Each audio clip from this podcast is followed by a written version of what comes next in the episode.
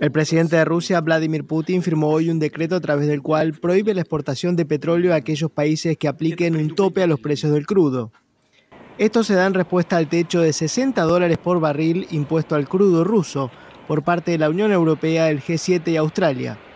La medida entrará en vigor a partir del 1 de febrero de 2023. El ministro de Relaciones Exteriores de Ucrania, Dmitro Kuleva, admitió hoy en una entrevista con la agencia Associated Press que Ucrania aspira a llegar a una negociación de paz en febrero de 2023, cuando la invasión rusa a su país esté cumpliendo un año. El funcionario reconoció que estas conversaciones deberían darse en la sede de las Naciones Unidas y que el secretario general, Antonio Guterres, debería ser el mediador.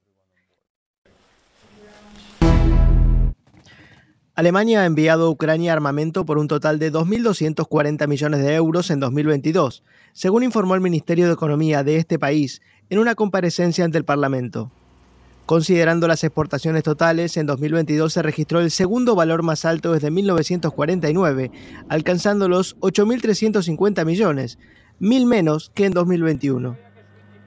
Con las exportaciones a Ucrania, el país ha abandonado una tradición que solo en circunstancias especiales rompe, como es la de no enviar material bélico a zonas en conflicto.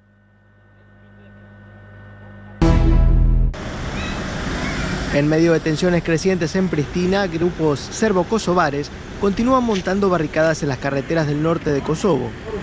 Los manifestantes reclaman contra las medidas del gobierno kosovar, que argumentan reducen sus derechos. Las autoridades locales amenazaron a estos grupos con recurrir a la fuerza para desbloquear el tráfico. Desde Belgrado se advierte que Kosovo podría atacar militarmente a estos manifestantes y por esto ha puesto a su ejército en estado de alerta máxima de combate. Con vistas a la investidura de Luis Ignacio Lula da Silva como nuevo presidente de Brasil este domingo, su equipo de transición garantizó hoy que el evento será pacífico, a pesar de las amenazas de actos terroristas de quienes se resisten al resultado electoral. A la toma de posición concurrirán al menos 17 jefes de Estado, incluyendo los presidentes de la región, el rey de España y los mandatarios de Alemania y Portugal.